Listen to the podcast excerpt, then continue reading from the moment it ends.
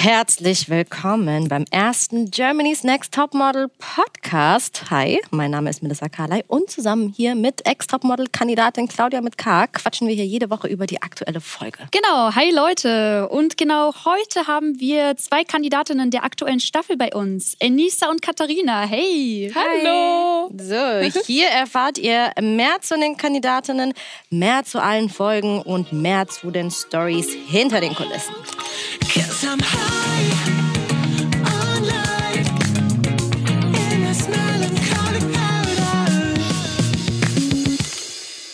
So, willkommen zu unserem wöchentlichen Germany's Next Topmodel Podcast.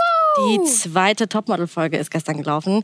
Und Leute, wir müssen einfach darüber reden. Es war eine mega Folge, einfach pures Entertainment.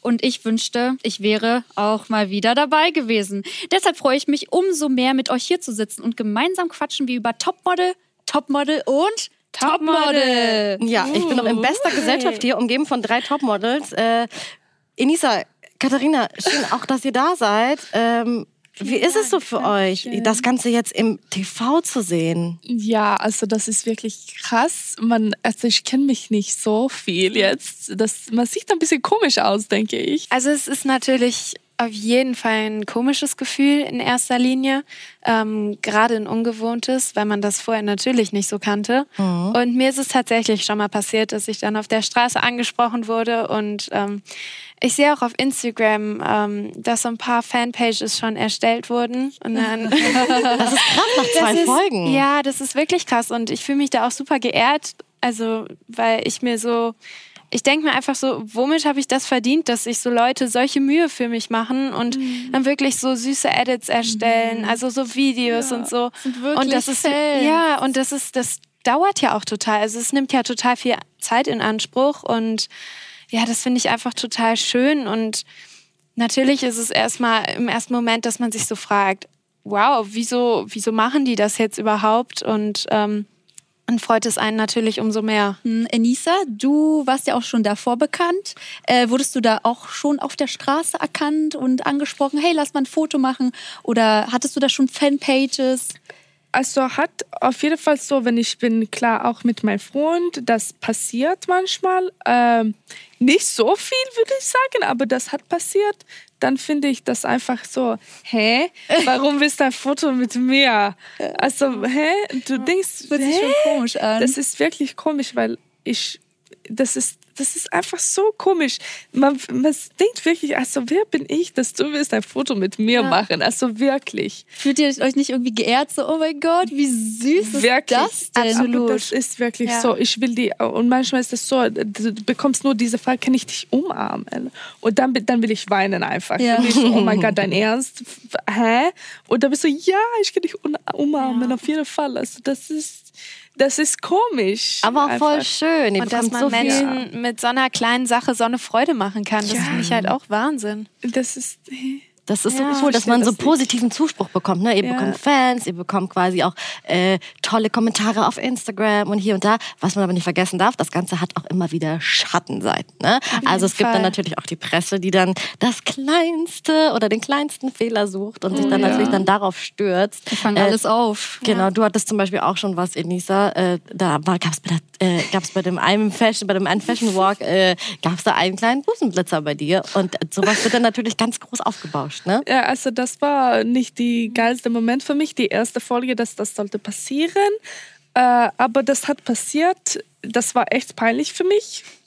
Und ich habe mich ein bisschen gefreut, dass das hat, das war nicht so gezeigt auf die Folge, aber das war später online und dann war es so, nein. ich habe gedacht, das war rausgeschneidet, aber war das nicht. Oh. Aber was kann man machen? Jetzt ist das einfach passiert. Ich komme aus Schweden und man kann überhaupt nicht GTM da anschauen. Das ist Hast total Glück. unmöglich, okay? Oh. Also kein Video, kein Clip, keine Folge, kein nix. Gar nicht. So, ich bin, I'm good. Katharina, wie sieht es denn bei dir aus? Ähm, wie kamst du dazu, dich bei Germany's Next Topmodel zu bewerben? Hat dich da irgendjemand darauf hingewiesen? Oder wie hat die Familie reagiert? Also ich selber habe mich eigentlich nie getraut, mich so zu bewerben. Klar habe ich die Staffeln immer verfolgt und dachte mir, oh, wie cool das ist und was das für eine coole Erfahrung sein soll. Aber ich glaube, da hat mir einfach das nötige Selbstbewusstsein gefehlt, um mich dann selber zu bewerben. Und ähm, ja, es ist ja jetzt, ich weiß jetzt gar nicht, seit welcher Staffel, seit der letzten, glaube ich, dass man sich mit mhm. dem Hashtag auch bewerben mhm. kann. Mhm. Oder seit der vorletzten. Und ähm, ja, dann hat eine Freundin von mir den Hashtag Ich bin GNTM 2019 unter eines meiner Bilder oh, geschrieben. Und daraufhin wurde ich dann angeschrieben und ja, meine meine Mama modelt halt selber seit einigen Jahren hauptberuflich auch und sie weiß halt, wie das Model-Business so ist. Und ähm, sie hat gesagt, wenn du das machen möchtest, dann mach es auf jeden Fall. Also meine Familie steht da auch wirklich total hinter mir und unterstützt mich.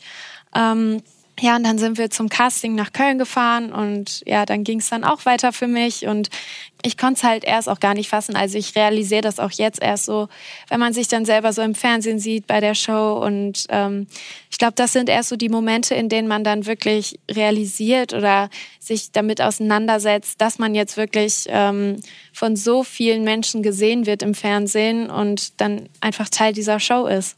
Das ist Wahnsinn, ja. Also ich kann es ja ganz gut nachvollziehen. Ich war ja auch äh, in deiner Situation, das war jetzt äh, vor einem Jahr, es ist Wahnsinn. Aber ich meine, unser Casting ne, lief ja anders, aber es gab ja zwei Teams, ne, Michael mhm. ähm, und Thomas. Und bei euch äh, gab es ja das es gab ja sozusagen kein richtiges Casting. Ja. Also ihr wurdet ja sofort äh, eingeladen zu Heidi. Wie war das denn, dass, dass ihr halt sofort bei Heidi wart? Ja, es war, also für mich persönlich war es super überwältigend, weil ähm, es ist natürlich eine gewisse Zeit vergangen und ich hatte selber gar nicht mehr mit gerechnet. Ähm, und irgendwann kam ich dann nach Hause und ähm, meine ganze Familie war da, weil mein Bruder gerade von seinem Amerika-Trip erzählt hatte. Und ähm, ja, dann hat er einen Film da abgespielt und auf einmal kam da dann diese kleine, Ka also dieses Schild, wo drauf stand, liebe Katharina, du gehörst halt zu meinen Favoritinnen. Ähm, und ja, ich war super überwältigt. Ich habe erstmal angefangen zu weinen, weil ich es halt gar nicht fassen konnte, weil ich halt wirklich gar nicht mehr mit da, äh, damit gerechnet hätte. Und ähm, genau, das war ja dann für die 50 für die das, 50 ja. Favoritinnen von Heidi, ähm, mhm. dass wir dann zum Casting, beziehungsweise das war ja kein Casting mehr dann, aber zu dieser Auftaktshow eingeladen wurden nach Berlin, mhm. wo dann letztlich ja auch das, ähm, dieses Dinner mit Heidi war. Und äh, ja, es war schon komisch auf jeden Fall, oder? Ja, also auf jeden Fall, das ja. war echt komisch. Wir wussten nicht, was wir sollen erwarten jetzt. Ja. Wir sitzen einfach da und okay, wir sind hier, deine Favoriten sind hier, ja. was passiert jetzt? Komm raus. Aber so ein kleines Casting vorher gab es äh, ja dann doch, ne? Also ich glaube, mhm. so ein Produktionscasting. Ja. Vielleicht könnt ihr so ein bisschen davon erzählen, weil ich glaube, die Öffentlichkeit weiß davon ja gar nicht so viel. Oh, ich habe Nee, so genau. Das wurde ja, also die ähm, Vorstellungsclips werden ja davon immer eingeblendet, also in unseren ähm, Videos, wo wir uns vorstellen. Da mhm. ist zum Beispiel auch ein kleiner Teil von meiner Mama und mir, wie wir ein Interview gegeben haben. Und ähm, ich war, wie gesagt, bei dem Casting in Köln. Und ähm, das ist ja das erste öffentliche Casting. Also je nachdem, entweder man wurde halt vorher schon angeschrieben, ob man nicht Lust hätte, vorbeizukommen, ähm, wie es Das heißt, du machst Hashtag äh, ich bin GNTM und dann genau. laden sie dich nochmal ein und sagen, wir haben hier genau. nochmal so ein offenes Casting, komm vorbei. Genau, und dann okay. ähm, muss man sich da schon so ein bisschen vorstellen, damit die natürlich auch einen Eindruck haben, wer man überhaupt ist. Mhm. Ähm, aber diese Einladung muss man ja nicht zwangsläufig haben. Also man konnte auch einfach so dahin kommen, wenn man jetzt zum Beispiel in der Nähe gerade war, dann konnte man da einfach hinkommen, sich vorstellen und einfach einkaufen und dann gehen. Einmal kurz vorstellen und wieder gehen. Was tat denn Heidi? und irgendwann ging es dann halt weiter und dann habt ihr ja schon gesagt, ne, war das Kennenlernen mit Heidi mhm. und dann aber wurde euch ja die Nachricht verkündet, wo es hingeht. Mhm.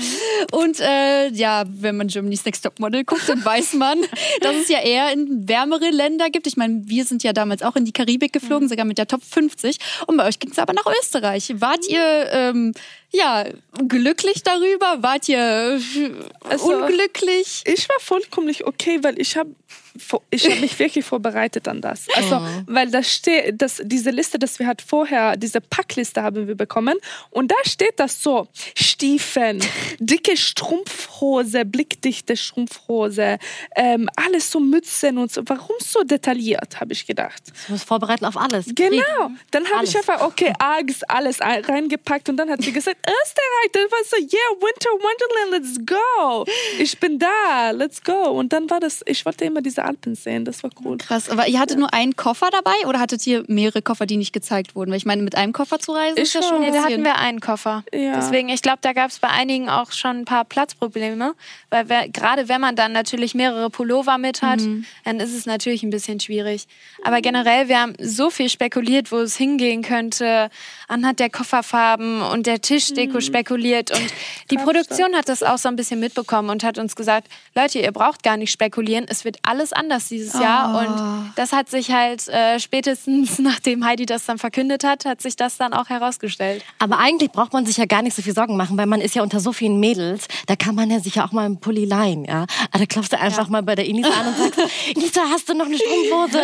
War das ungefähr so hinter den Kulissen? Also, ich weiß Es ging. Also ich nicht. glaube, es hatte doch jeder dann so sein Kram dabei. Und, Sehr ähm, gut. Aber war ich hätte jeder jetzt gar vorbereitet? nicht. Ja, aber ich hätte jetzt zum Beispiel auch gar nicht die Kapazität gehabt, jetzt äh, meine Sachen großartig zu verleihen, weil ich halt selber viel zu wenig dabei hatte. Und deswegen, wir hatten da jetzt auch nicht so die Möglichkeit zu waschen. Also klar, im Waschbecken hätte man es dann machen können ähm, und dann auf die Wäscheleine hängen Ja, können. Aber das hätte dann halt auch Genau, lange ihr habt ja gedauert. leider, ihr habt ja dann leider diese, diese eine Challenge äh, verloren Mhm. und musstet dann in die Hütte. Die andere Gruppe durfte schön in das Mhm.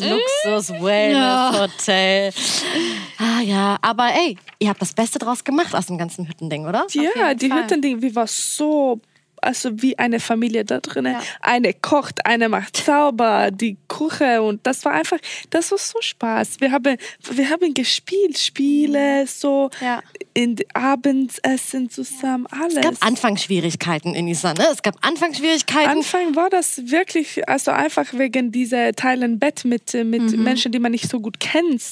Das ist, denke ich, wenn man einfach, ja, wenn man, jeder Mensch würde so ein bisschen es ist zurück, Abstand halten äh, erstmal, denke ich. Aber dann später war das alles gut. Dann habe ich wirklich so gekuschelt mit Kati und mit Kim und mit Naomi. Naomi, aber ja. wirklich gekuschelt. Also In der Nacht jetzt, oder? Nein, aber du weißt, wir mussten schlafen nebeneinander. Und ich- war dann wirklich, ich dachte, das war schlimm Es war erstmal. kein Platz. Aber ich Also- kannte die, die Mädels jetzt. Da wachen jetzt so viele schöne Fantasien auf, ich sag's euch. Hattet ihr denn jemanden, der sich immer ähm, drum gekümmert hat, dass alles sauber ist? Oder habt ihr, Ja. habt ihr das eigentlich immer alles ganz gut allein hinbekommen? Also man hat natürlich gesehen, wie sich das Geschirr in der Küche gestapelt hat.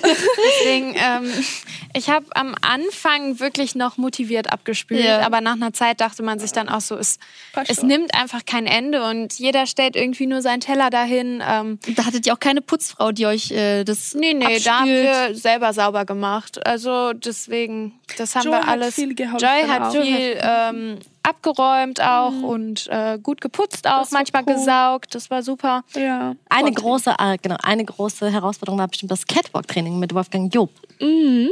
Wie war das für, für dich, Elisa? Du wurdest ja auch total gelobt, ne? Äh, yeah, gelobt und gelobt. Nein, aber ähm, ich war wirklich schockiert, äh, dass er. Ich habe gedacht, dass ich hopse so viel oder ja, also ich weiß nicht, ich kritisiert mich ein bisschen äh, generell mich selbst. So, ich habe mich erwartet, dass er sagt jetzt, okay, du musst an das denken, das denken. Und dann, wenn ich habe dieses so gutes positives Feedback bekommen, dann war ich so, also wirklich glücklich. Also es ist echt Wahnsinn. Der, Das- der Job ist ja schon ziemlich streng. Ja, und so viele, er hat so viele Mädels angeschaut. Und dann guckt er mich an und sagt, ja, das ist, das ist gut. Dann weißt du, ah, wir wirklich? Hä? Er hat Ja. dich ja, Katharina, auch nochmal laufen lassen ähm, und fand dich anfangs ein bisschen zu schüchtern, war aber trotzdem zufrieden.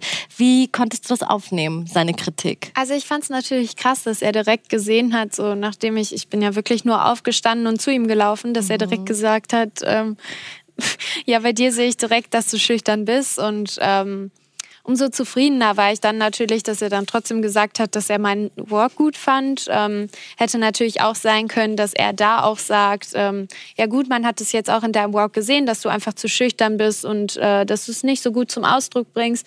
Deswegen war ich dann natürlich umso umso glücklicher, glücklicher, wirklich, ja. wirklich dass Ich finde es echt gelobt dass ihr so mit Job ähm, gut klargekommen seid. Ich habe noch einen kleinen Insider. Der Job, der hat damals, glaube ich, äh, mit der mit der Christina hat der Nummern ausgetauscht. War das bei euch auch damals? Also bei euch in der Staffel so? Nee, bei uns war das nicht so, aber er war auch hinter der Kamera einfach total nah. Also ich habe ihm zum Beispiel, es klingt jetzt ein bisschen komisch, aber ich war mit, ähm, Also ich war auf jeden Fall unten auf Toilette und dann bin ich ihm da begegnet und er dann direkt, ja, hi, schön dich zu sehen und Küsschen wieder und ihr habt das so toll gemacht und also so. sehr nahbar. Also wirklich einfach total lieb und überhaupt nicht gestellt. Ich liebe Das war ganz Menschen. süß. Positive Energy, Ja. yes.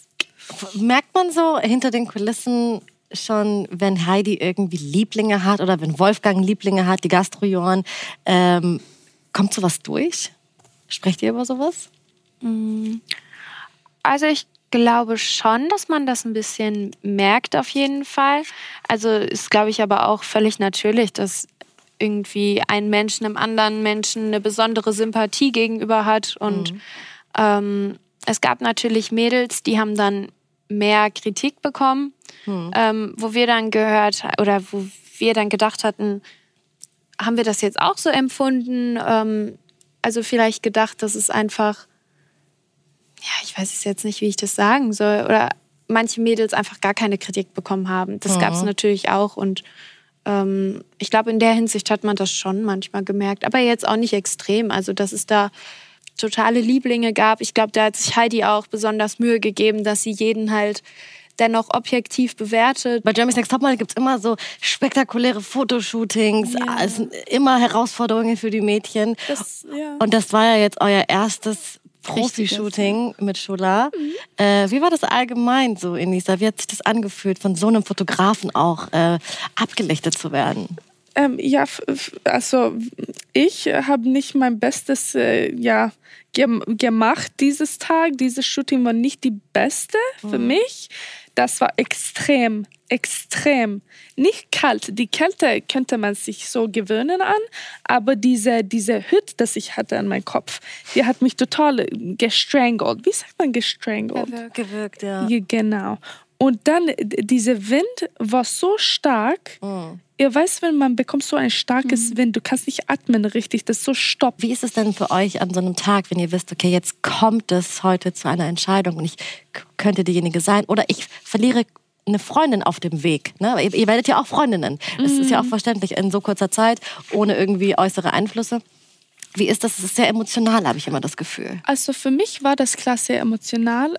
Auf jeden Fall, wenn, für mich war das so, eine Seite ist das nicht gut, man will auf jeden Fall da bleiben. Auf die andere denke ich immer so positiv, okay, wenn du musst zu Hause gehen, dann hast du deine Familie dabei, alles wieder gut. Das ist okay, das ist nicht die, die Ende der Welt jetzt. Aber das Ding ist genau das. Du, ich denke wirklich jedes Mal, oh mein Gott, was passiert, wenn diese oder diese Mädel rausfliegt? Was mache ich dann? Was mache ich? Weil du findest immer ein oder zwei Mädels, die sind wirklich deine Unterstützung und du brauchst das. Also für dich selbst auch. Und wir sind so dann wie eine kleine Familie und wir brauchen einander. Dann ist das so, oh mein Gott, du darfst nicht rausfliegen dieses Mal. Du darfst nicht. Und ja, dann ist das auf jeden Fall schwer. Das war bei uns auf jeden Fall auch so. Ja, das also ist war, wirklich war zum schlimm. Kotzen. Also wir haben uns auch wie so eine Familie gefühlt Ja. und immer, wenn irgendjemand Ja. rausgeflogen ist, wir haben uns wirklich in den Arm genommen. Wir haben Das fast angefangen zu weinen. Wir konnten Ja. das halt irgendwie nicht glauben. Man ist halt wie in so einer Blase drin. Ne? Das ist Das- alles andere genau ist das, abgeschottet. Du hast kein Handy. Das Man hat das ja nur Ding. sich. Das ist eben das Aber Ding. ich war immer so, oh mein Gott, warum weint die? Ja, denke ich genau. immer. Das ist, was Menschen denken. Die Das denken kann man wirklich, sich nicht warum vorstellen. weint die?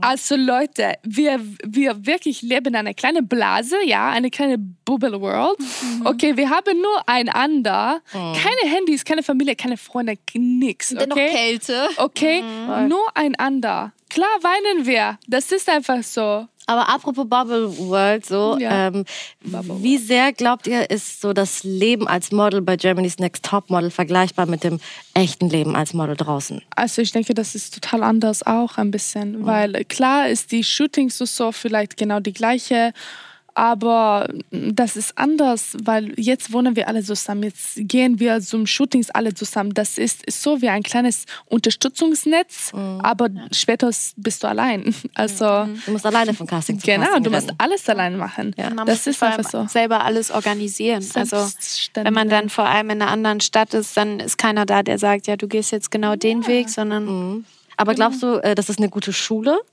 Germany's Next Top Model, um äh, diesen Weg zu ebnen?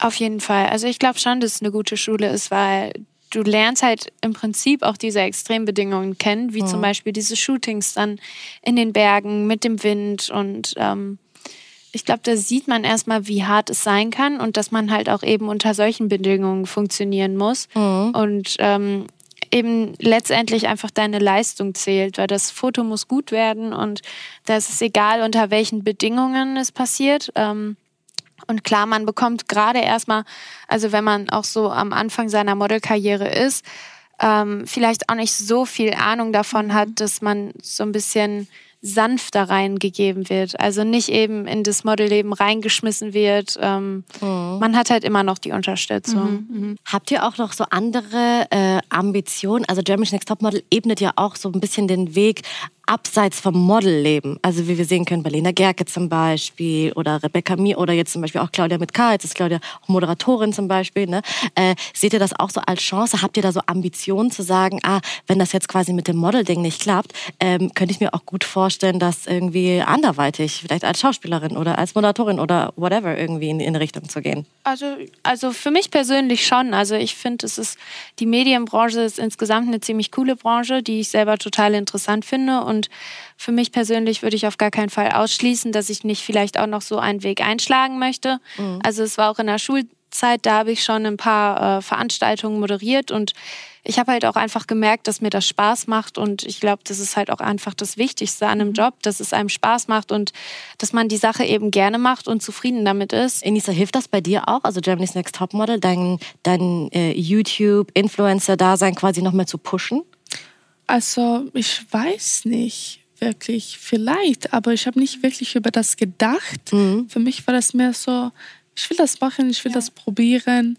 Mhm. Auf jeden Fall, ich will auf dieses Level, Erfahrung also ja, und für sich selbst, für Model sein Leben. arbeiten auch. Ja. Aber das war wirklich nicht so, dass ich habe wirklich darüber gedacht jetzt wegen das. Katharina, du hast gesagt, ähm, dass du in der Schule schon moderiert hast. Ähm, mhm. meinst du Schule Ausbildung oder Studium oder was hast du vor Germany's Next Topmodel gemacht? Musstest du irgendwas aufs Eis legen, um äh, sag ich jetzt mal, bei der Show mitzumachen? Also ich habe ähm, nach dem Abi, da wusste ich noch nicht ganz genau, was mhm. ich genau, also was ich machen möchte, weil mir schwebte eigentlich ziemlich viel im Kopf mhm. rum.